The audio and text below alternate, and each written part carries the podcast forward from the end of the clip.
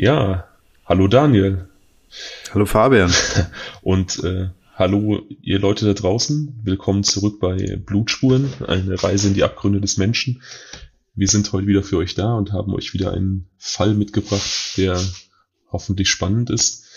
Und mm, mich lässt das von letzter Woche nicht so richtig los, von unserer letzten Aufnahme, Daniel. Äh, Im Nachhinein habe ich echt noch viel drüber nachgedacht, über diese unbefriedigende Komponente und du hast mir echt so ein bisschen Zweifel auch eingetrichtert. Ich habe ja gesagt, ich war sicher, dass Caitlin schuldig ist, aber unser Gespräch nach der, nach der Aufnahme hat mich dann so ein bisschen ins Grübeln gebracht.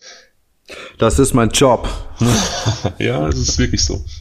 Ich hoffe wirklich, dass du recht hast, ähm, dass man irgendwann noch mal was Definitives erfährt, dass in die eine oder andere Richtung es irgendwann noch mal Klarheit gibt. Ja, es ist irgendwie für mich auch eine denkbare Möglichkeit, dass ihr halt alles in die Schuhe geschoben wird und dass es ein eigentlich viel raffinierterer Plan äh, dahinter steckt von irgendwem anderen, wer auch immer, ob es jetzt William ist oder die Schwester, ähm, keine Ahnung. Und es ist nicht irgendwie so, ähm, so halb durchdacht ist, warum sie jetzt mit ihrem Plan scheitert. Also es wirkt alles so ein bisschen, ja, es ist nicht irgendwie ganz, ganz durchgedacht und deswegen. Wir haben letztes ja. Mal, wir haben letztes Mal in der Folge gar nicht drüber gesprochen, dass äh, Gift ja immer so als typische Frauenwaffe verstanden wird. Auch das wäre dann wieder perfide, wenn ihr jemand das in die Schuhe hätte schieben wollen, dann so in so ein Mittel zu wählen, wo man eigentlich automatisch denkt, ach, das machen Frauen. Also das wäre auch wirklich ein sehr, ich bin jetzt ein bisschen angefixt von dieser Möglichkeit, dass es so gewesen sein könnte. Aber ich glaube nach wie vor, dass sie schuldig ist. Aber ich bin, sagen wir, ich bin offener dafür, dass es andere Erklärungen gibt. Vielleicht hast du Lust, ihr einen Brief zu schreiben und mal zu fragen. Das ist ehrlich gesagt eine verdammt gute Idee. Vielleicht sollte ich das wirklich versuchen und mal gucken, was dabei rauskommt. Jetzt habe ich aber auf jeden Fall erstmal Lust, hier ein leckeres Pilz zu trinken und dir dabei was zu unserem heutigen Fall zu erzählen. Ich bin schon sehr gespannt. Ich hoffe, du hast dir auch irgendwie ein, ein Getränk oder ein Snack äh, bereitgestellt. Flips und Mineralwasser. Vorbildliche, vorbildlich. Wobei mir eigentlich auch nach einem Wein wäre an so einem schönen Sommerabend.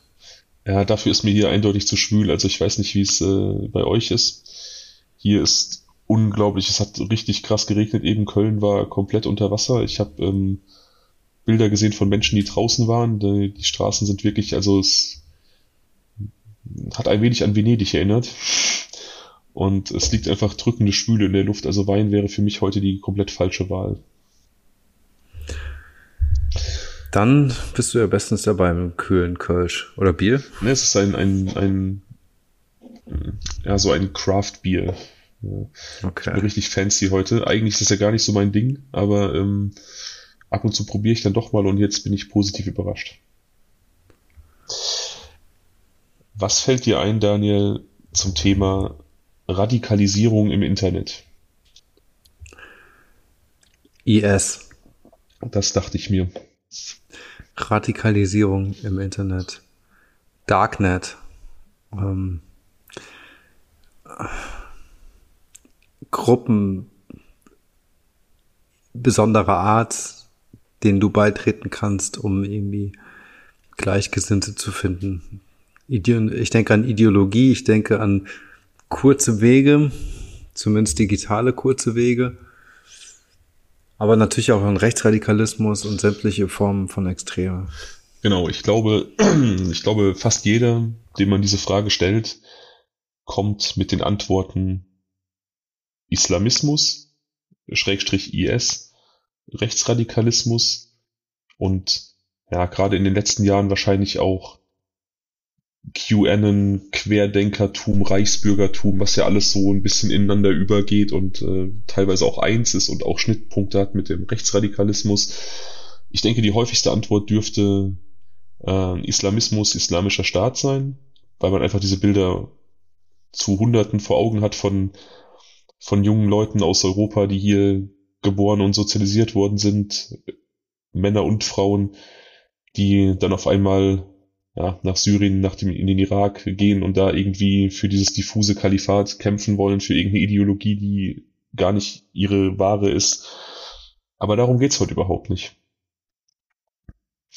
Ähm, es geht heute tatsächlich auch um eine Gruppe, wie du es eben gesagt hast, die sich im Internet radikalisiert, um eine Weltanschauung, die stattfindet, die allerdings ja, nicht ganz so wohl beachtet ist wie diese extremen Auswüchse, von denen wir gerade gesprochen haben, Rechtsradikalismus, Islamismus und so weiter. Wir reden von einer Gruppe, die sich Incel nennt. Hast du das schon mal gehört?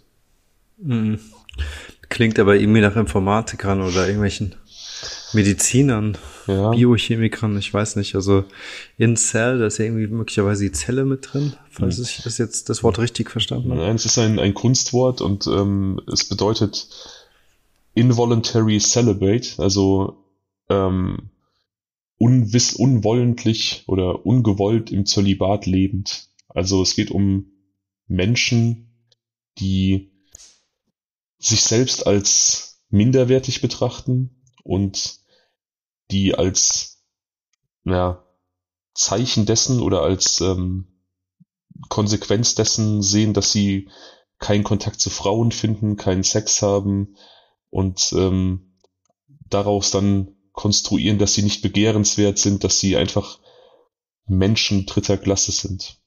Sind das nur Männer, weil du gesagt hast, kein Kontakt zu Frauen oder ja, das sind, generell? Das sind tatsächlich nur Männer. Ähm, okay.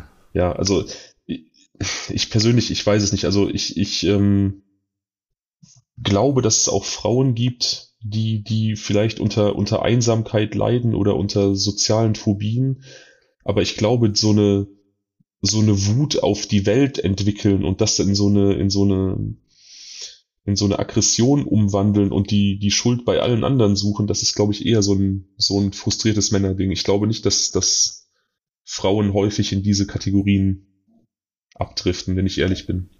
Ja, das glaube ich auch. Auch die Art und Weise, sich jetzt im Internet in irgendwelchen Grüppchen zusammenzutun und zu formieren, das ist schon, glaube ich, auch eher so ein Männerding. Das stimmt.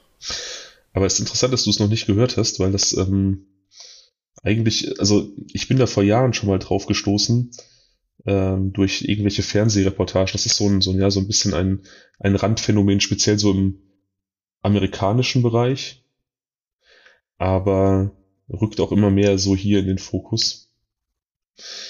Ähm, ich habe eine Definition gefunden, die ich vielleicht mal vorlesen kann, damit du einfach mal so einen umfassenden Eindruck gewinnst.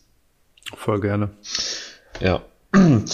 Incel ist die Selbstbezeichnung in einer in den USA entstandenen Internet-Subkultur von heterosexuellen Männern, die nach Eigenaussage unfreiwillig keinen Geschlechtsverkehr bzw. keine romantische Beziehung haben und der Ideologie einer hegemonialen Männlichkeit anhängen.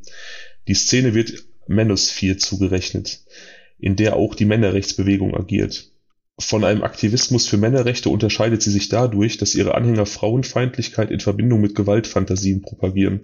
Von Incels ausgedrückte Überzeugungen und Gefühle sind geprägt von Misogynie, also Frauenhass, Misogynie, Gynie, ich äh, Zungenbrecher. Ja, schrecklich, schreckliches Wort. Ja, dem an, sind geprägt von Misogynie, dem Anspruch, ein Recht auf Sex zu haben, Selbstmitleid und der Billigung und Anwendung von Gewalt gegen Frauen und gegen sexuell aktive Männer. Es geht also nicht nur darum, dass man Frauen generell verachtet, sondern auch Männer, die man als besser als sich selbst erachtet. Also Männer, die Sex haben, Männer, die akzeptiert sind.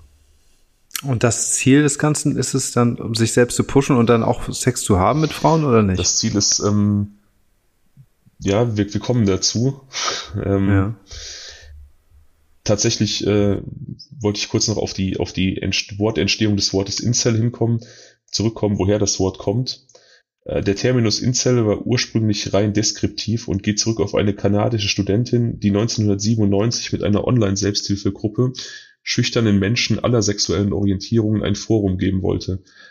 Nachdem sie dieses Forum im Jahre 2000 verlassen hatte, entwickelte es sich zu einem Hassforum heterosexueller Männer, die den Terminus nun als Selbstbezeichnung übernahmen. Also sie haben dann quasi dieses Kunstwort, was eigentlich alle unzufriedenen Menschen vereinen sollte, die Probleme haben in, in ja, erotische, emotionale Beziehungen mit dem anderen Geschlecht oder halt auch mit dem gleichen Geschlecht, je nachdem, zu treten, diese, diese Männer haben das Wort quasi gekapert und sich zu eigen gemacht und einfach ähm, ja, negativ besetzt.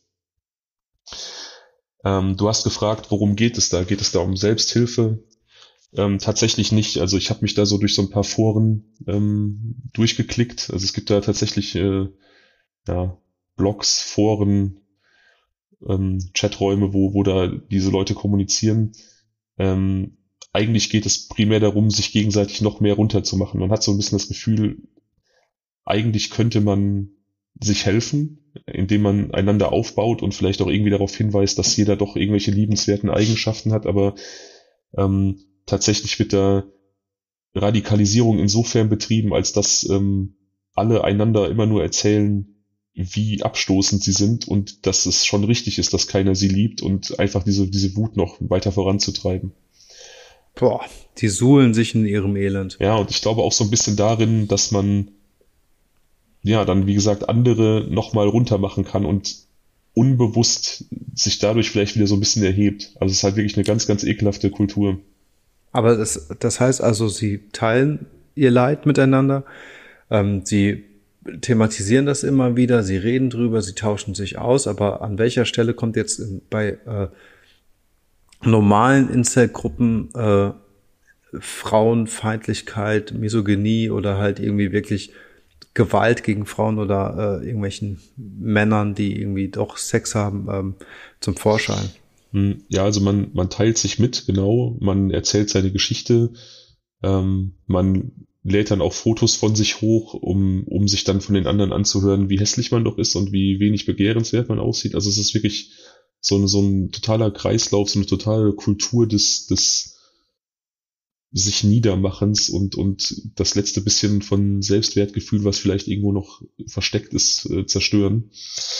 Und ähm, also ja, Chats, die ich teilweise mitbekommen habe, äh, als stiller Mitleser, war es halt wirklich so, dass, dass sich das dann so reingesteigert wurde, dass dann einfach geschrieben wurde, ähm, dass man irgendwie eine Frau kennt aus der Arbeit oder aus der Vorlesung und ähm, die einen sowieso nicht beachtet, äh, weil sie, und dann werden diverse Kraftausdrücke eingesetzt, ähm, so nach dem Motto, äh, die dämliche Kuh beachtet mich nicht, weil die sich für was Besseres hält, dass diese Person einen vielleicht einfach nicht wahrnimmt, weil man noch nie den Versuch des, der Kontaktaufnahme gestartet hat. Ähm, und das vielleicht sich ganz anders darstellen würde, wenn man proaktiver darauf zugehen würde. Das spielt da überhaupt keine Rolle. Also man versucht so diese eigene Unsichtbarkeit dadurch zu erklären, dass alle einen quasi mit Verachtung betrachten. Ja, aber genau, jetzt interessiert mich nochmal, wie äußert sich denn jetzt dann innerhalb dieser ähm, Diskussion Frauenhass beziehungsweise auch Gewalt gegen Frauen und gegen eben andere Männer? Ja, im Prinzip wird da gar nicht normal über Frauen gesprochen. Also es werden eigentlich nur ähm, Gewaltfantasien äh, mitgeteilt und ähm, Frauen werden sehr, sehr abwertend beschrieben. Ähm, ja, es ist, ich, ich, ich würde gerne zitieren, aber ich weiß nicht, inwieweit ich das äh, hier einfach so wiedergeben kann, aber ähm, Nee, aber es reicht ja zu wissen, dass es erstmal nur theoretisch ist, also erstmal nur in Gesprächen genau. und ja, äh, also es ist, ist okay, man, man, man, äh, ja, man suhlt sich, wie du schon gesagt hast, so ein bisschen in, in diesem eigenen, in der eigenen Unzulänglichkeit und ähm, spricht einfach sehr hasserfüllt und wütend über die, denen es vermeintlich besser geht und die, die vermeintlich schuld sind. Und das sind dann halt eben die Frauen, die einen nicht beachten, denn die sind ja, die sind schuld. Das, also es ist, es ist nicht so, dass, dass, dass die einfach nur diese eigene Situation unbewusst verursachen, indem sie einen nicht beachten, sondern aktiv einem den Sex verweigern und dadurch schuld sind. Aber ist doch irgendwie auch widersprüchlich, wenn sie gleichzeitig sich ähm, selbst bloßstellen, um dann zu zeigen, warum sie selbst finden, dass sie unattraktiv sind und äh, minderwertig ja. und weiß nicht was. Also das ist vollkommen im Prinzip projizieren sie doch das alles äh, auf ein Feindbild, das sie ja gar nicht so zu Gesicht bekommt. und das auch vielleicht auch sogar noch gar nicht geäußert hat. Es ist vollkommen widersprüchlich. Und das ist, ähm, es ist tatsächlich keine so kleine Szene, von der wir sprechen. Ähm, es gibt drei Foren, die da so ein bisschen tonangebend sind, die so die drei wichtigsten. Und da sprechen wir von einer Gesamtuserschaft von etwa 60.000 Leuten. Also es ist, ja, wenn man jetzt sieht, Europa und Amerika, ähm, da ist es ein relativ verschwindender Teil, aber trotzdem 60.000 Menschen, die ja, sich da in, in dieser Form radikalisieren und, und in so einer Unzufriedenheit suhlen, das ist, finde ich, schon eine relativ krasse Hausnummer. Ja, auf jeden Fall, klar. Das ist sehr viel. Das sind 60.000 Individuen. Ja. Die, ähm, ja, diese, diese Unzulänglichkeit, die gefühlte, die kommt so ein bisschen daraus, ähm, oder kann man darin ablesen, dass äh, in dieser Incel-Welt die männliche, das männliche Geschlecht in drei Klassen eingestuft wird. Ähm, ganz oben stehen die Alphas, amerikanisch umgangssprachlich Chats genannt, also diese von dem Namen Chat äh, abgeleitet.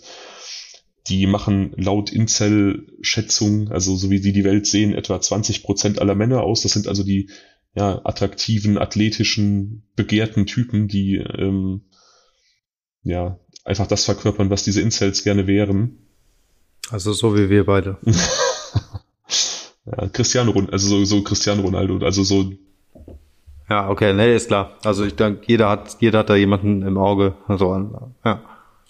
Klasse 2 nennen sie Normies, also normale Menschen, die aber immerhin den Vorteil haben, dass sie Sex bekommen und sie selber stehen halt auf Stufe 3. Da ordnen sie sich selbst ein und sie, sie sehen das in ihrem physischen Erscheinungsbild äh, begründet. Sie empfinden sich einfach als unattraktiv, teilweise abstoßend. Also sie machen das auch wirklich nur an diesen Oberflächlichkeiten fest. Ähm, das ist so eine ganz, so eine ganz, ähm, ja, ganz, ganz einfach schwarz-weiß geprägte ähm, Sicht auf die Geschlechter auch einfach. Ja. Und wie nennen Sie sich selbst? Incel. Also sie haben. Ach so, das ist die ja, Stufe 3 ist Incel. Okay. Genau, sie haben also diese, wie gesagt, diese Bezeichnung für sich übernommen und äh, das ist Stufe 3, ja. Ja. Ähm, bei Frauen allerdings, und das zeigt auch wieder so ein bisschen so diese, diese ganze Problematik, bei Frauen gibt es ähm, nur zwei Stufen. Ähm, Stacys, das sind dann also wieder die, die absoluten Superfrauen. Und äh, Beckys, die dritte Klasse entfällt. Es gibt kein weibliches Pendant zu Incels, weil Frauen deren Meinung nach quasi immer Sex bekommen, wenn sie es möchten. Also sind, es gibt aus deren Sicht keine einsamen Frauen. Okay. Also du, du siehst schon, es ist eine sehr, ähm, eine sehr düstere und auch eine sehr, ja, sehr schwarz-weiße Welt und auch eine, ja, falsche. Also ich denke, es gibt ähm, tatsächlich glaube ich, dass es eine, eine höhere Tendenz zur Vereinsamung bei Männern gibt. Das glaube ich tatsächlich. Ähm, ich glaube aber, es gibt dennoch eine, eine relativ hohe Zahl von, von Frauen, die mit ganz ähnlichen Problemen konfrontiert ist, aber einfach ganz anders darauf reagiert. Das glaube ich auch. Ähm, ich glaube aber, was ich schon glaube, ist, dass zumindest mal Frauen es grundsätzlich leichter haben, ähm, Sex zu bekommen. Hm, das weiß ich nicht, aber es kann sein, ja. Also weiß ich nicht, also das geht auch nicht mit irgendeiner Kategorisierung einher, aber zumindest geht das eher, also geht, es, es ist ein Argument in die Richtung, dass es Quatsch ist, was sie da sagen.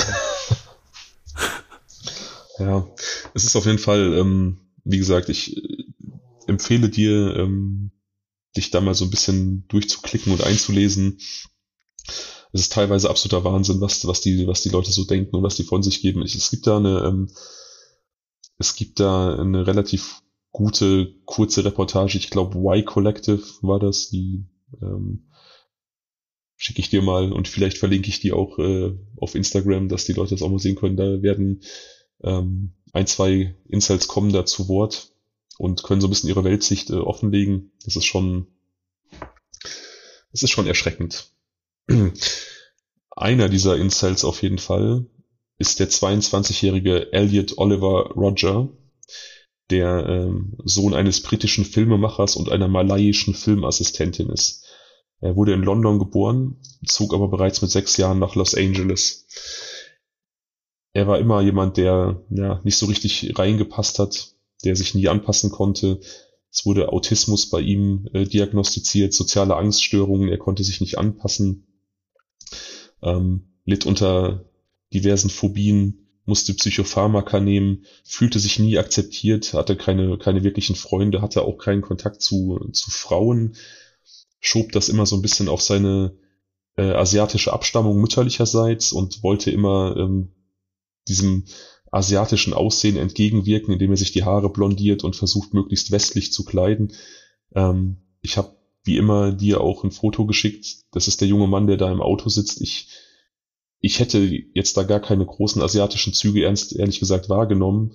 Und ähm, wenn man diese, diese Incel-Einstufung, dieses äh, abstoßende, sich, sich extrem minderwertig fühlen, ähm, sich vor Augen führt. Also ich, ich sehe da keinen Adonis, wenn ich das Foto ansehe, aber ich sehe auch jetzt niemanden, wo ich denke, das ist der Glöckner von Notre Dame. Also ich sehe da wirklich einen ganz normalen jungen Mann eigentlich. Ja, der, also finde ich auch. Ich finde den jetzt äh, tatsächlich auch eher gut als schlecht aussehend. Also normal, normal bis gut eher aussehend. Also ist jetzt, wie du schon gesagt hast, ne? Also irgendwie normales Mittelmaß, aber also jetzt eher das obere Mittelfeld als jetzt das untere, so will ich sagen. Er selbst allerdings, wie gesagt, definiert sich als Incel und bekommt auch in diesen verschiedenen Incel-Foren äh, entsprechenden Zuspruch. Ähm, man bestätigt ihm, dass er total abstoßend ist und er wechselt oftmals die Schule aufgrund von Mobbing. Er ist immer wieder Opfer von Mobbing. Äh, wie gesagt, passt nirgendwo richtig rein. Also das soll jetzt nicht ihm die Schuld zusprechen, aber er ist halt einfach jemand, der, der nirgendwo akzeptiert wird ähm, und immer wieder auch so leichte gewalttätige Ausfälle hat. Ähm, auf einer College-Party versucht er mit Frauen ins Gespräch zu kommen, die ignorieren ihn und er versucht sie dann von einer Klippe zu stoßen im, aus Rache, weil sie ihn ignorieren, fällt aber selbst runter und bricht sich den Fuß und äh, im Nachgang zu dieser Aktion äh, merken seine Eltern, dass da irgendwie ein leichtes Gewaltpotenzial vorhanden ist und vielleicht auch irgendwelche tiefgreifenden Probleme und sie ähm, schicken ihn in psychiatrische Behandlung, aber ähm, das hat keine, keine richtig guten Konsequenzen leider. Also er öffnet sich dem, dem Therapeuten nicht richtig, er ist nicht richtig zugänglich. Seine Therapie sind diese, diese Internetsitzungen, diese Foren und ähm, ja, da wird ihm halt nicht geholfen, haben wir ja eben schon drüber gesprochen. Da geht es eigentlich eher darum, noch alles schlimmer zu machen. Ähm, er schreibt sich dann schließlich in Kalifornien an der Uni ein, weg von seiner Familie. Die Familie gibt ihm einige tausend Dollar für die nötigen Anschaffungen, für Lernmaterial, für, für Möbel, ähm, solche Dinge. Er verwendet dieses Geld allerdings, um sich Waffen zu kaufen. Ähm, zwei Pistolen und äh, mehrere hundert Schuss Munition, weil für ihn schon feststeht, dass er dieses Leben, diese Zurückweisung so einfach nicht mehr akzeptieren möchte. Er möchte ein Zeichen setzen, er möchte ähm, Menschen töten. Oh Mann. Er, Dabei beginnt auch jetzt erst sein Leben. Er ist 22, sein Leben beginnt tatsächlich und äh, ja, ich, wenn ich an unsere Studienzeit denke, ähm, weg von zu Hause, eigene Wohnung, eigenes Leben, es ist halt einfach so die Zeit, wo man als junger Mensch ähm, ja, wirklich eine prägende Phase hat, sich nochmal, sich nochmal selber findet, vielleicht auch neu erfindet. Und ich glaube tatsächlich auch, wenn ich, wenn ich so manche, manche Beobachtungen aus unserer Uni-Zeit zugrunde lege, dass eigentlich jeder an der Uni sich neu erfinden und neue Nischen finden kann. Also ich, ich glaube, es ist unheimlich schwer, ähm, in so einem, in so einem Umfeld niemanden zu finden, der, der zu einem passt. Ich finde, die Karten werden auch grundlegend neu gemischt, Total. wenn du an die Uni kommst und ähm, generell erwachsen wirst. Ähm, das hat alles mit diesen Teenager-Problemen gar nichts mehr zu tun, irgendwann. Nein. Und ähm, es kommen natürlich andere Probleme dazu und das verlagert sich irgendwie alles ein Stück weit. Aber ähm, also ich glaube, diese Chance, ich weiß ja nicht, wie die Geschichte jetzt hier weitergeht, aber die hätte er sich dann doch noch geben sollen. Ja, ähm, tut er allerdings nicht, Spoiler. Er, ähm, Surprise. Ja. Er verbringt seine Zeit damit, dass er äh, auf einem Schießplatz das Schießen übt, den Umgang mit seinen beiden äh, Feuerwaffen und ein 141-seitiges Manifest verfasst mit dem Titel Meine verdrehte Welt, die Geschichte des Elliot Roger.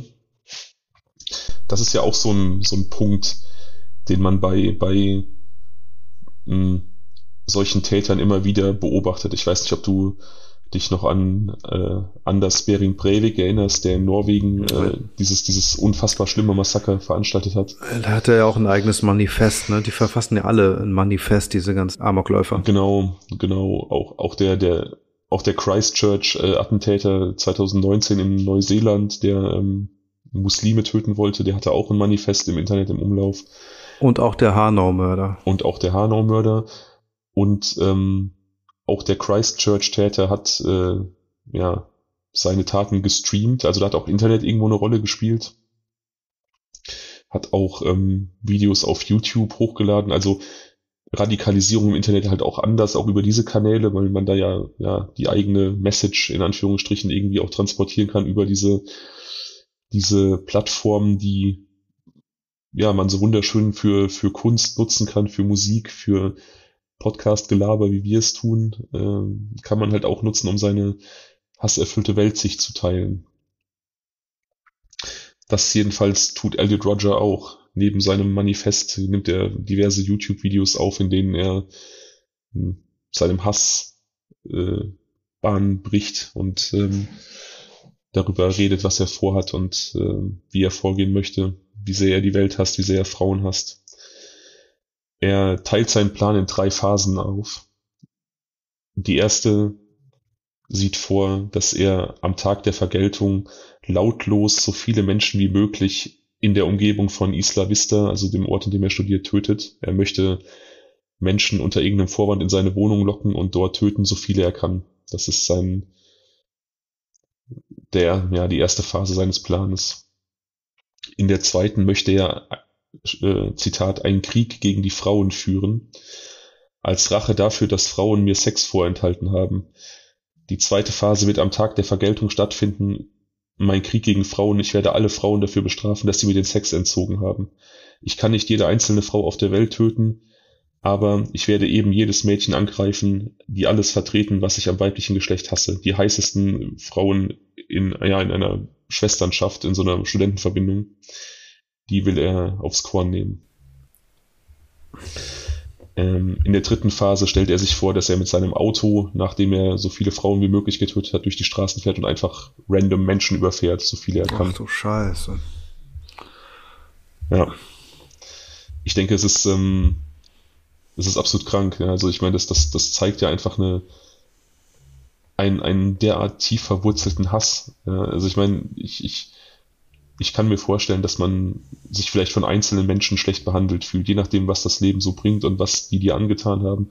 Aber so ein umfassender Hass auf, auf fremde Menschen, das finde ich, ähm, ja, da, da fehlen mir die Worte und auch der, der Zugang zu. Ich kann das nicht nachvollziehen.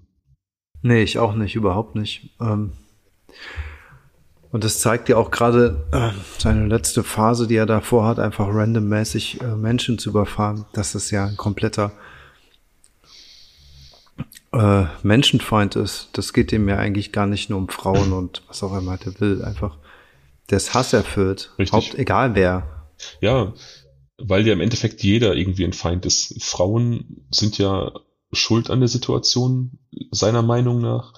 Aber Männer ja irgendwo auch, denn sie nehmen einem, also sie haben ja das, was er möchte. Selbst die Normies, die zweite Klasse der Männer, hat ja Zugang zu Sex, zu Frauen und ist dadurch verachtenswert. Das sind ja die, die ihm das wegnehmen und die etwas haben, was er möchte. Also ähm, unfassbar, ein wirklich unfassbar düsteres Weltbild. Aber sein Hass manifestiert sich schon in erster Linie auf Frauen. Er schreibt darüber, dass in einer perfekten Welt Frauen in Konzentrationslagern ähnlich denen der Nazis gehalten werden würden. Zitat In diesen Lagern wird die überwiegende Mehrheit der weiblichen Bevölkerung bewusst zu Tode gehungert werden. Das wäre eine effiziente und passende Weise, sie zu töten. Ich würde einen riesigen Turm für mich, für mich errichten, äh, errichten, errichten lassen und sie genüsslich beim Sterben beobachten. Also er ist vollkommen, vollkommen hasserfüllt. Komplett wahnsinnig. Und wie kommt man denn auf solche Ideen in so einem Alter? Ich weiß es nicht. Ich weiß es nicht. Ähm, in seinen YouTube-Videos spricht er davon, dass er 22 und noch immer Jungfrau ist und äh, dass eine unglaublich qualvolle Zeit ist am, an, an der Schule, am College, an der Universität, ähm, dass er sich nicht beachtet gefühlt hat von, von Frauen, auch Frauen, zu denen er sich hingezogen gefühlt hat, ähm, das einfach nicht erwidert haben. Wie gesagt, ich glaube, viele wussten einfach gar nicht, dass er sie überhaupt wahrnimmt, weil er einfach nicht proaktiv auf sie zugeht. Aber das ist halt das, ähm, das Schlimme an dieser, an dieser Weltsicht, ja, dass man, dass man, glaube ich, auch einfach es verlernt und sich nicht zutraut, auf jemanden zuzugehen und sich zurückzieht und dann, wie soll ich sagen, die Früchte dieser zurückgezogenen Lebensweise erntet, indem man keine Kontakte bekommt und das wieder als Bestätigung dafür sieht, dass man minderwertig ist und alle anderen einen ignorieren. Ja, und das alles spielt sich ja nur in seinem Kopf ab. Also zumindest im, äh, in einem äh, sehr hohen, äh, einem großen Anteil. Ja. Man, man weiß ja eben nicht, was es da für Außenkontakte gab. Und selbst wenn es mal irgendwelche Situationen gab, wo er vielleicht eine Abfuhr oder sowas bekommen hat, ja, hey, so what, das passiert doch jedem. Ja, ja. Aber ich glaube, dass, dass diese Leute dann auch ja, einfach eine sehr geringe Frustrationstoleranz haben, vielleicht auch einfach nie wirklich gelernt haben, mit, mit Rückschlägen, mit Zurückweisungen umzugehen. Emotionale, vielleicht auch einfach unterentwickelt, gestört, was weiß ich was sind und ja, aufgrund dessen einfach ja, einfach Hilfe bräuchten, um, um ihre Gefühle besser kontrollieren und einordnen zu können und eben nicht diesen, diese Bestätigung des Hasses, die sie in ihrer Online-Gruppe finden. Ja, auf jeden Fall. Defin def definitiv das falsche Ventil. Definitiv. Ich verstehe, wie gesagt, aber auch das Vorgehen nicht so ganz. Ich, ich denke, es sollte da allen daran gelegen sein, einander zu helfen, statt sich runterzumachen. Aber wie gesagt, ich glaube, das, das ist das Fatale. Ähm, dass dann irgendwie selbst diese Leute, die, die sich selber ganz am Ende der Nahrungskette sehen, aufwerten können, indem sie ihre, ihre Leidensgenossen weiter runterziehen. Ich kann mich da auch nur so ganz schwer hineinversetzen, hineindenken, weil, wie du schon gesagt hast, man könnte ja theoretisch genauso gut eine Community bilden, um sich da gegenseitig irgendwie aufzupushen und irgendwie, keine Ahnung, äh, Styling-Tipps zu geben, pff, weiß ich nicht, gut zuzureden, halt einfach sich dem gegenseitigen Rücken halt zu geben. Aber die machen ja genau das Gegenteil. Richtig. Richtig. Ähm, in seinen YouTube-Videos spricht er davon, dass am Ende alle sehen werden, dass in Wahrheit er, der Zurückgewiesene, der wahre Alpha-Mann ist, weil er Angst und Schrecken verbreitet und weil er quasi wie ein Raubtier ähm, seine Opfer reißt. Er spricht davon, dass er alle Mädchen in allen Verbindungshäusern der Stadt töten wird und dann jeden auf der Straße abschlachtet, den er zu sehen bekommt. Und das Schlimme ist, ähm, diese Videos sind Menschen bekannt. Sie sind seinem äh, Therapeuten bekannt, seine Eltern wissen davon.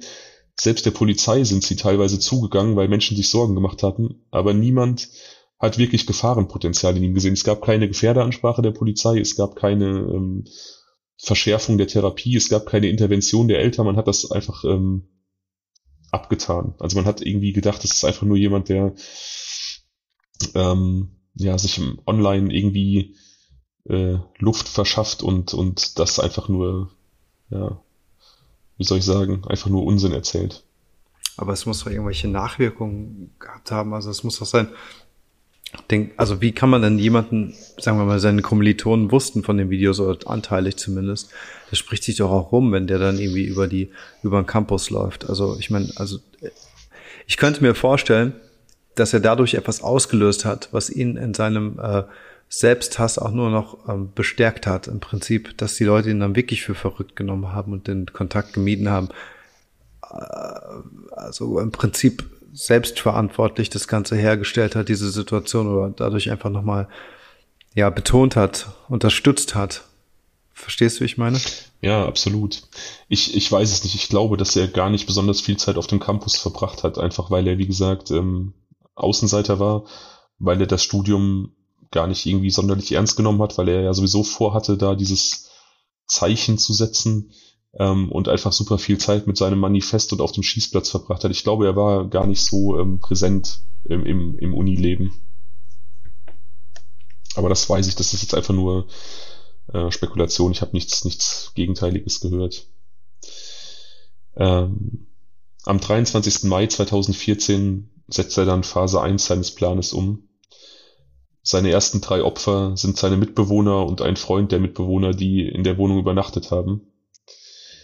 Die Polizei findet später ihre Leichen und neben diversen Messern und Macheten auch einen Hammer und ein Brecheisen. Sie machen allerdings keine Angaben dazu, welche der Waffen genau verwendet wurden, wie sie verwendet wurden. Also über den, die Auffindesituation und den Zustand der drei Toten in der Wohnung ähm, werden keine Angaben gemacht, was denke ich dafür spricht, dass das kein mm, kein besonders schöner Tatort gewesen sondern eher ähm, ja, er sich da wahrscheinlich sein Hass einfach sehr entladen hat.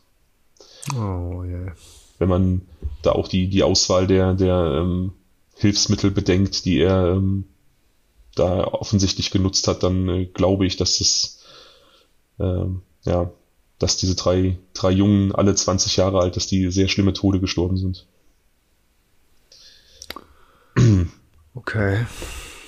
Im Anschluss der Tat fuhr er, wie angekündigt, zum äh, Haus einer Studentin-Verbindung Alpha Phi und äh, versuchte in das Haus einzudringen. Er hat an die Tür geklopft, äh, geklingelt minutenlang, aber die Frauen haben ihn nicht reingelassen. Sie haben offensichtlich da irgendwie gewittert, dass da irgendwas nicht, nicht mit rechten Dingen zugeht oder dass da vielleicht irgendwas äh, passiert, was, was nicht passieren sollte.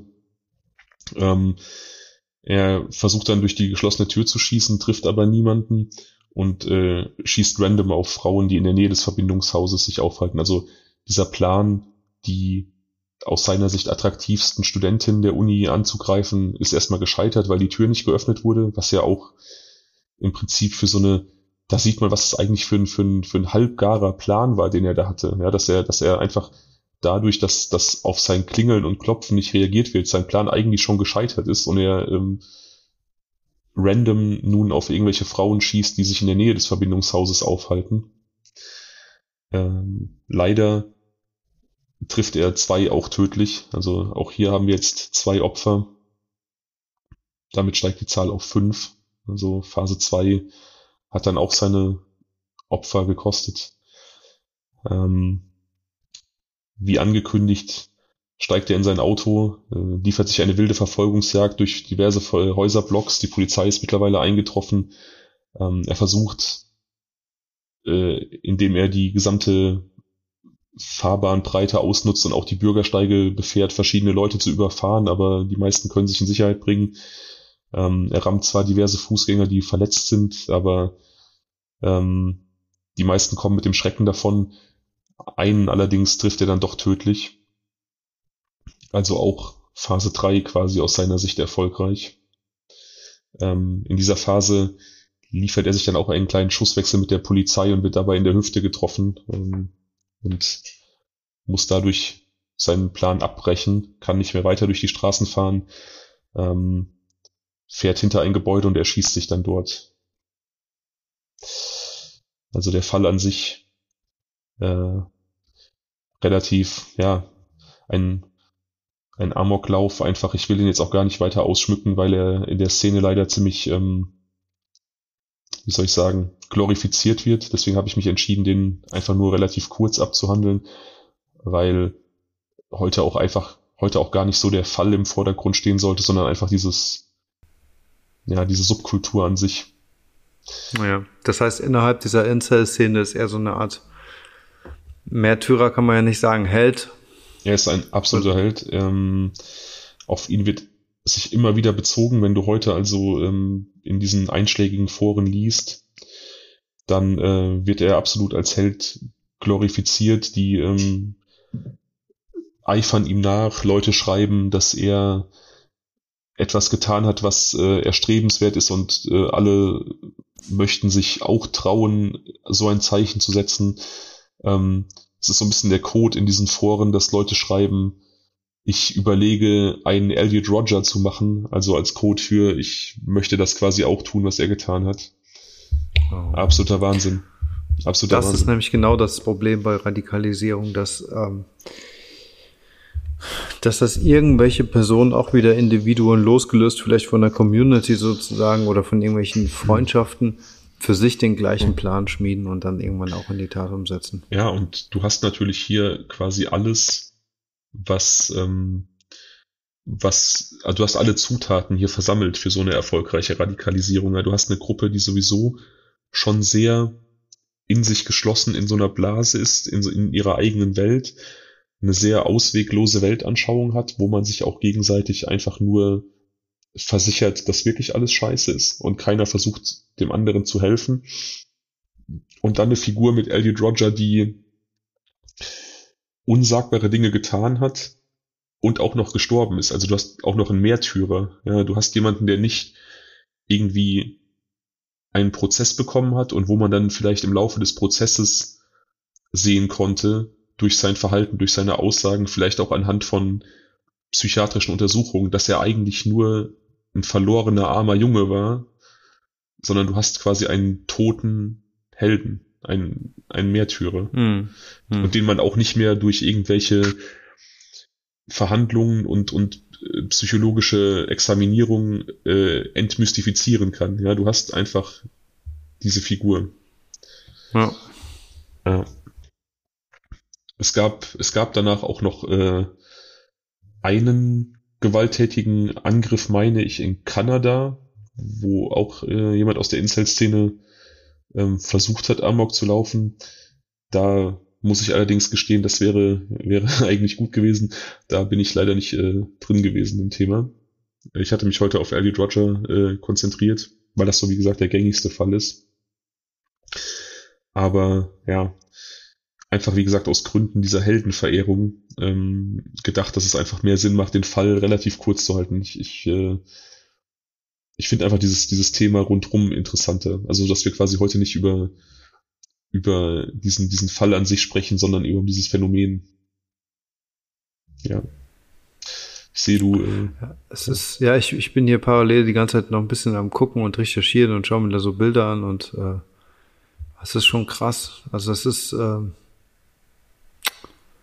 das ist sehr bewegend und auf der anderen Seite hat das auch eine Anziehungskraft. Also zumindest jetzt wie jeder Amoklauf hier eigentlich, finde ich. Ne? Wenn man äh, einmal anfängt, sich damit zu beschäftigen und so, das ist äh, so beängstigend, dass das alles so real ist. Und wenn man, man versucht halt, hier sind so viele Bilder von dem, von dem Täter und man denkt sich so, das ist doch ein ganz normaler Typ so. Ja. Wie ich eben schon sagte, also ich finde gar nicht, dass er jetzt irgendwie schlecht aussieht. Ich weiß gar nicht, was der da hat. Also ich finde eher Kategorie gut aussehender junger Typ. Und äh, er, da sind ja auch Bilder irgendwie mit auf dem roten Teppich bei irgendeiner Film-Dingsbums, wo irgendwie mit seinem Vater ist er da, glaube ich, unterwegs und Sylvester Stallone daneben irgendwie, keine Ahnung, der lebt in einer coolen Stadt, äh, der studiert, die Welt steht ihm offen, so, was will der denn? Also, ich glaube, die Familie stand finanziell auch nicht schlecht da. Also es ist eigentlich ein Leben, was, was, ähm, ja, was viele sich wünschen. Ja, irgendwie so ein bisschen, äh, ja, dieser, dieser leichte Hauch von Showbiz durch den Vater. Ähm, finanziell muss man sich keine Sorgen machen. Los Angeles, ja, also eigentlich, ja, und wie du sagst, die Welt steht ihm eigentlich offen, ne? Es ist, ja, es ist, es genau. ist sehr, sehr schwer nachvollziehbar. Ja. Ähm, ja, aber ich meine generell, wie du, wie du schon sagst, ne, es ist so dieses Ding, dass Amokläufe uns auch so in ihren Band ziehen, aber auf der anderen Seite ja auch irgendwie so, so schnell auch wieder loslassen, weil es auch so alltäglich geworden ist. Ne? Ich, ich, ähm, ich erinnere mich so an die ersten krassen Amokläufe, die man, die man so bewusst mitbekommen hat. Äh, Columbine High School und natürlich, und natürlich äh, Erfurt. Ich weiß noch ganz genau, ähm, was ich gemacht habe, als der Amoklauf in Erfurt war. Ähm, und man das dann so, so nebenbei im Radio gehört hat und gar nicht, gar nicht die, die volle Dimension einschätzen konnte. Ähm, aber es hat sich einfach so, so gehäuft, es findet immer wieder Nachahmer, so dass man, dass man die meisten Fälle ja eigentlich relativ schnell wieder aus den Augen verliert. Aber den speziell habe ich eigentlich, seit er passiert ist, ähm, immer wieder sehr präsent gehabt, weil es halt einfach ja aus, aus dieser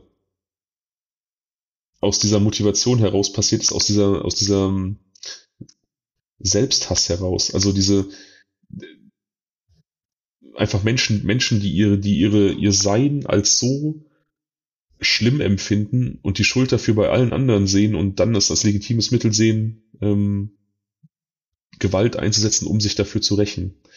Das ist, finde ich, das ist eine Motivationslage, die nochmal von äh, denen der meisten anderen Amokläufe einfach abweicht. Das sind oft politische Statements oder ähm, im Fall von ähm, dem, dem Schüler in Erfurt, der Amok gelaufen ist, einfach, dass er äh, vermeintlich vor den, vor den Scherben seiner Existenz stand, weil er das Abitur nicht geschafft hat und äh, wenn ich mich recht entsinne, es damals in seinem Bundesland so geregelt war, dass mit Nicht-Erreichen des Abiturs in der Oberstufe du dann die Schule auch ohne Real- oder Hauptschulabschluss verlässt, also quasi ohne Abschluss. Während das, das hier. Ist natürlich auch, das ist natürlich heftig, ja, ne? Während das hier bei uns in NRW zum Beispiel so ist, dass du, ja, nach der 9 deinen Hauptschulabschluss hast, nach der 10 deinen Realschulabschluss, dann später dein Fachabi, das kann dir halt keiner nehmen. So, du, du stehst nicht komplett vor dem Nichts, wenn du die Abi-Prüfung nicht schaffst.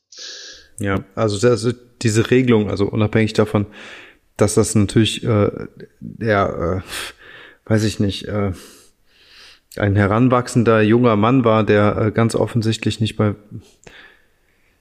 ja, weiß ich, ich weiß nicht, wie ich es in Worte fassen soll, der definitiv falsch reagiert hat und äh, da äh, nicht den Horizont hatte, weiterzudenken, ist natürlich dieses System auch einfach nicht richtig. Ne?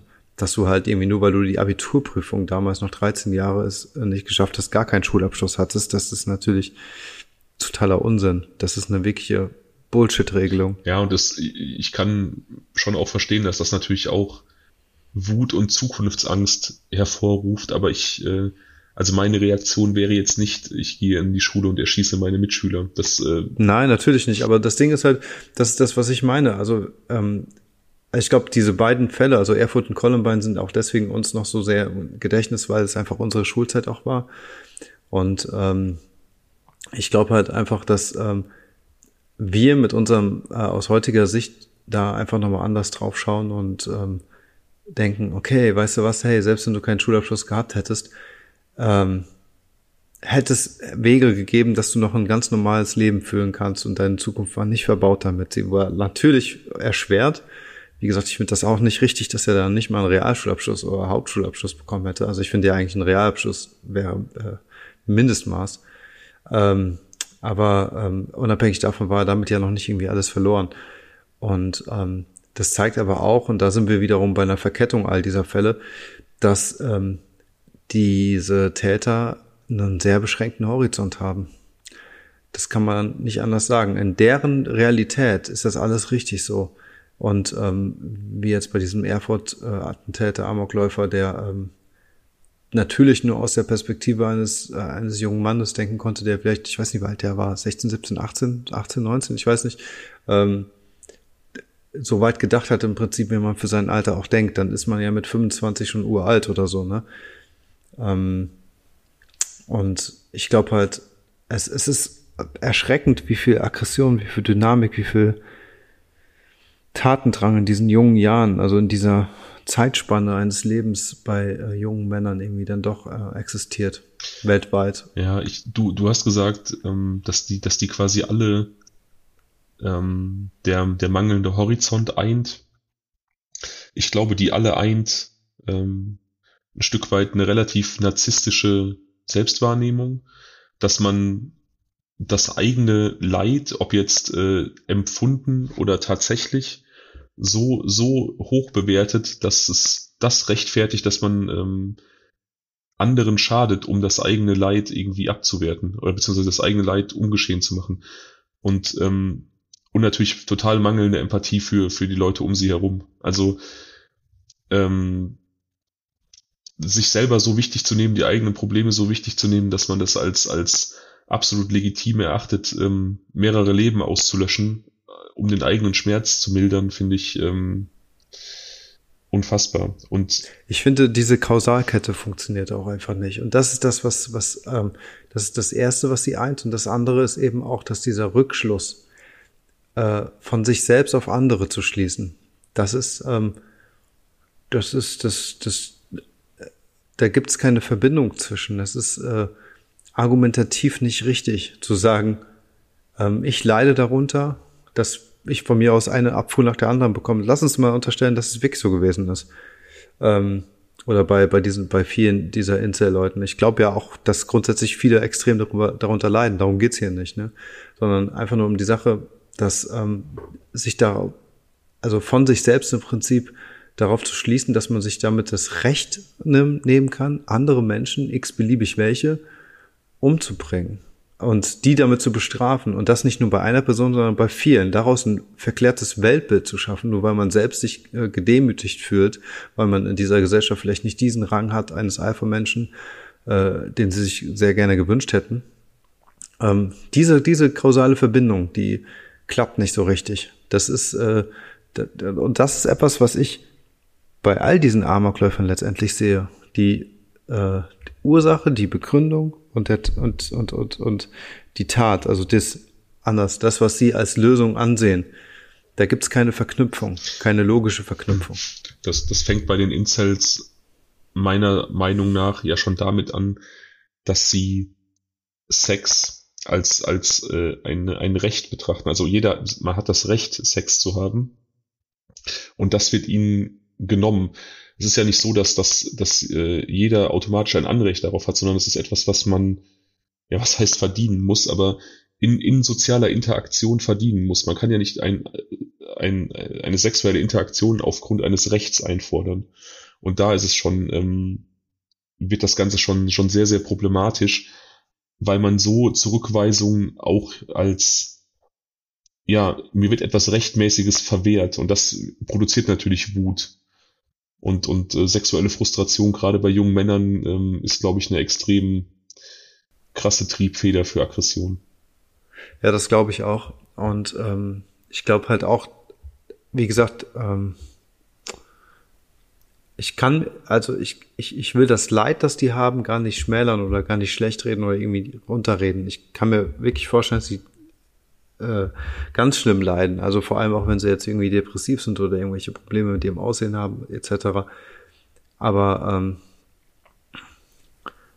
ähm, und selbst wenn man sagen würde, ja, keine Ahnung, Sexualität, ähm, Fortpflanzung ist ein Recht eines Menschen, eines Menschen, ich rede nicht mal vom Geschlecht, ja, dann kann ich das bis zu einem gewissen Grad auch noch nachvollziehen, wenn man vernünftige Argumente auf den Tisch legt.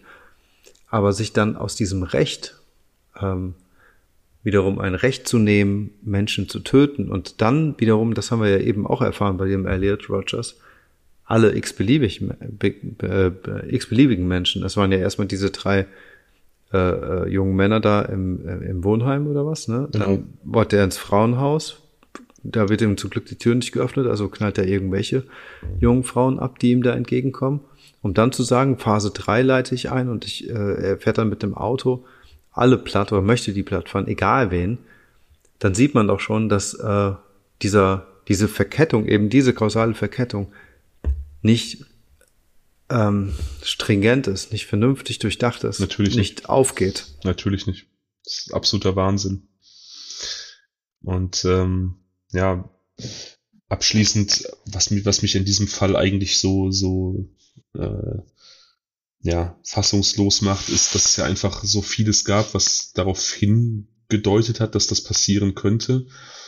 Er hat diese Videos aufgenommen, er hat dieses Manifest geschrieben, er hat ähm, auch kein Hehl daraus gemacht, dass er Menschen Gewalt antun möchte und er hatte ja schon diese diese gewalttätige Vorgeschichte, dass er einfach versucht hat, Leute von der Klippe zu stürzen, weil die nicht mit ihm geredet haben. Ähm, und er war in, in Therapie, das heißt, sein Therapeut, auch wenn der vielleicht nur begrenzt Zugang zu ihm gefunden hat, der wird ja trotzdem einschätzen können, wie sein, sein Gefahrenpotenzial gewesen ist.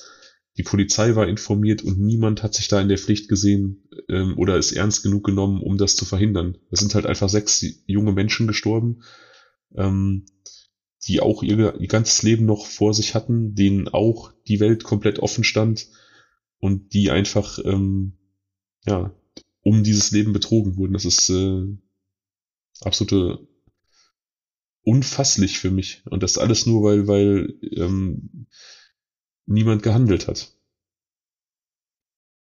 Ja, Das, das ist vollkommen richtig. Ich weiß auch nicht, wie man sowas nicht ernst nehmen kann. Also wie man, also beziehungsweise welche, welche, welche, was muss passieren, dass damit was passiert? Also was muss denn, ich weiß nicht, welche Möglichkeiten der Unterstützung es gegeben hätte, was ein ähm, Amt, eine Institution an Hilfeleistung äh, so jemanden irgendwie anbieten kann. Man darf nicht vergessen, wir reden hier nicht von einem 13-Jährigen, der immer noch zu Hause wohnt, der nichts zu sagen hat. Nein, er stand ja eigentlich auf eigenen Füßen, so, ne? Auch wenn er finanzielle Spritzen von seinen Eltern bekommen hat, hat er seine eigene Wohnung, sein eigenes Leben und so weiter und so fort. Es ist kein Kind, von dem wir sprechen. Ähm, deswegen weiß man ja nie, welche Hilfe dann er dann überhaupt annehmen kann, welchen Zugang man als äh, als soziale äh, äh, soziale Arbeiter oder wie auch immer zu so einer Person finden kann. Aber nichtsdestotrotz frage ich mich, was muss denn noch passieren, dass mal jemand auf, äh, von offizieller Seite sich um so jemanden kümmert? Ja. Und wenn es ein Arzt ist, ich weiß es nicht was. Gute Frage. Also wer fühlt, wer fühlt sich dann verantwortlich? Äh, ich könnte mir doch vorstellen, hey, irgendwie, wenn das jemand Wind kriegt, dann ist irgendwann geht die Verkettung zu einer Polizei vielleicht. Und die Polizei fängt dann an, äh, andere Behörden zu aktivieren und man geht mal mit so jemandem ins Gespräch oder weiß ich nicht was. Aber irgendwas muss doch passieren. Welche Prozesse treten dann in Gang? Ja, vor allem, vor allem aus meiner Sicht, wenn du dann, wenn du dann vielleicht auch weißt oder nachvollziehen kannst, ähm, der junge Mann hat sich äh, zwei Schusswaffen gekauft, der ist regelmäßig auf dem Schießstand. Ähm, das heißt jetzt natürlich nicht, dass jeder Sportschütze irgendwie ein potenzieller Amokläufer ist. Aber wenn du jemanden hast, der, der solche Gewaltfantasien online transportiert und, und auch gezielt sagt, dass er ähm, einfach random Menschen töten möchte und dann diese, diese Verknüpfung hergestellbar ist, dass der im Besitz von Schusswaffen ist, dass der trainiert, ähm, dann ist mir absolut nicht schlüssig, wie man das nicht ernst nehmen kann. Nee, mir auch nicht. Und äh, also ich denke mal, es gibt genug Leute, die sich danach Vorwürfe gemacht haben, die von diesen Videos wussten. Ähm, und von dieser Haltung. Und ähm, ich weiß halt auch, wie gesagt, nicht, wie man so jemanden in dem Alter noch davon abbringen kann, wenn jemand so unterwegs ist. Also auf, also mit, mit, mit, mit zumindestens, äh, ähm, weiß ich nicht, mit, mit, mit kommunikativen Mitteln oder so. Ganz schwierig, ne? Weil er ist halt, wie gesagt, auf seinen eigenen Beinen gestellt. Er hat alle Möglichkeiten in so einem Land. Er hatte ein Auto, der hatte Waffen, der hatte finanzielle Möglichkeiten, der konnte sich in seinem Alter offensichtlich da auch bei solchen äh, Schießvereinen oder was da irgendwie anmelden. Ganz schwierig, ne? Also mit, mit nur gut zureden oder sowas ist es nicht getan. Dafür war es schon längst zu spät. Aber das ist ja letzten Endes auch etwas, was bei ähm, egal welcher Form von Radikalisierung so ist. Also wenn du jetzt äh, jemanden hast, der, der, weiß ich nicht, in dieser in dieser extremen äh, Querdenker-Verschwörungstheoretiker-Szene aufgeht oder Reichsbürger-Szene oder ähm, meinetwegen damit liebäugelt, zum IS überzulaufen, das sind ja auch Leute, die du argumentativ nicht mehr erreichen kannst oder nur ganz schwer. Ja, und das Schlimme ist, sie werden, sie finden nur Gehör und akzeptieren auch nur das Gehör aus ihrer Community. Und so ist es ja auch bei ihm. Genau. Er akzeptiert ja keine andere Meinung mehr. Die sind ja so sehr in ihrer Denke drin und ähm, äh, ja in ihrem Weltbild gefangen, so dass sie alles von außen gar nicht mehr zulassen. Das ist ähm, ja ganz schwierig. Ganz schwierig. Absolut. Ähm, ja, ich wollte, ich wollte es auf jeden Fall mal ansprechen und behandeln, weil ich das einfach so ein, so ein ja, Phänomen und so eine Subkultur finde, die, die es wert ist, beleuchtet zu werden, weil die halt immer noch so ein bisschen unter dem Radar fliegt. Und ähm, ja, dramatisch, leider. Auf jeden Fall. Uh, starker Tobak. Ja. Ähm, ja. Jetzt äh, vielleicht doch noch Zeit für ein Glas Wein nach der, nach der Geschichte. Ja. Ja. ja, da ist man auf jeden Fall automatisch so ein, die Stimmung ist gedrückt, da weiß man auch gar nicht, wie man jetzt hier einen äh, versöhnlichen Abschluss beziehungsweise ein, ein Wort des Abschieds finden soll, weil ich tatsächlich, ähm, ja, meine Gedanken einfach sehr noch ähm, bei dieser, bei dieser Geschichte sind und bei einfach bei dieser Szene von Menschen, die, die so schlecht von sich denkt und, und äh, ja, potenziell eventuell so gefährlich sein kann. Obwohl sie einfach nur Hilfe brauchen. Ja, mir geht's genauso. Meine Gedanken sind ähm, natürlich auch bei den Opfern. Das auch, ja. Ähm, aber, aber, aber, ähm, also zum einen bei dieser Incel-Gruppe, die ähm, also auch dahingehend für mich ähm, ja eine Bereicherung tatsächlich, aber keine positive, aber trotzdem eine, eine Wissensbereicherung jetzt irgendwie auch, dass ich jetzt von dieser ähm, Subkultur jetzt auch dadurch ähm, durch diesen Podcast, durch diese Folge erfahren habe. Ähm, auf der anderen Seite ähm, sind meine Gedanken jetzt aber auch generell bei allen Formen von Radikalismus, weil ich finde, das ist halt so ein, ja, so, so, so ein, so ein schwieriges Thema ist, das halt einfach auch fesselt. Und äh, wie ich eben schon gesagt habe, wenn man damit einfach einmal angefangen hat, sich zu beschäftigen, da kommt man auch schlecht raus, weil man einfach kein Fazit findet, weil man keine Erklärung hat, weil man irgendwie, äh, weil es so abschreckend und gleichzeitig anziehend ist. Definitiv. Also anziehend, anziehend im Sinne von, ähm, irgendwie man, man liest nach und versucht sich irgendwie mit diesen Geschichten zu beschäftigen und irgendwie, ich weiß es auch nicht, ähm, also es ist ja auch wichtig, darüber zu reden. Es ist ja auch wichtig, nicht die Augen zuzumachen und zu sagen, so, ja, okay, gibt es, aber will ich nichts mit zu tun haben, erzähl mir nichts. Also es ist schon, finde ich auch wichtig, dass man halt einfach ähm, so aus präventiver Sichtweise ähm, sich mal überlegen sollte, wie man jetzt äh, jungen, heranwachsenden äh, Männern da begegnen kann, wenn man weiß, dass so eine Gefahr zumindestens mal irgendwo gegeben ist. Und ähm, aber auf, auf der anderen Seite finde ich halt, ähm, sehe ich halt diese schrecklichen Parallelen ähm, zwischen dieser Form von Radikalismus und anderen Formen von Radikalismus. Und ich denke mir halt so, ähm, also, ja, wie soll ich sagen? Also wenn es jetzt nicht gerade der diese Inselbewegung ist, dann äh, und sie andere Geisteszustände haben, die sie treiben, dann schließen sie sich eben einer anderen radikalen Truppe an. Und das finde ich halt so beängstigend, dass man halt heutzutage das so einfach machen kann ja. und ähm, und und und direkt in irgendwelchen extremen Positionen irgendwelche Gleichgesinnte übers Internet findet. Ja, man hat so das Gefühl, es gibt heutzutage extrem viel ähm, radikalen Nährboden, der der grundsätzlich irgendwie ähm, relativ viel Gefahrenpotenzial auch birgt. Und ich schicke jetzt schon mal voraus, dass wir uns später in einer der kommenden Folgen auch nochmal mit Radikalisierung beschäftigen werden. Aber da werden wir ein bisschen krass über die Sache wachsen lassen, dass wir jetzt nicht direkt nach der Incel-Geschichte noch was anderes nachschieben, was sehr themenverwandt ist. Aber wir kommen nochmal zurück. Okay, dann bin ich äh, gespannt, aber äh, freue mich aber auch darauf, zwischendurch nochmal äh, Luft holen zu können und ähm, keine Ahnung, dieses, dieses doch sehr harte Thema dann irgendwie mal kurz beiseite legen zu können im Kopf. Auf jeden Fall. Ich, ähm, ja. ja ich freue mich, dass du heute wieder mein Gast hier warst und äh, mir zugehört hast und ähm, sehr gerne. Ich, ich freue mich auch, dass ich dir, dass ich dir da irgendwie äh, in Neuland äh, aus den Weiten des Internets irgendwie präsentieren konnte, was du noch nicht kanntest und ähm, hoffe, dass sich vielleicht auch dem einen oder anderen außerhalb von uns beiden hier irgendwie was Neues erzählen konnte.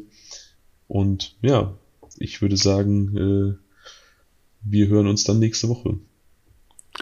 Genau so ist es. Dann bis nächste Woche. Bis nächste Woche.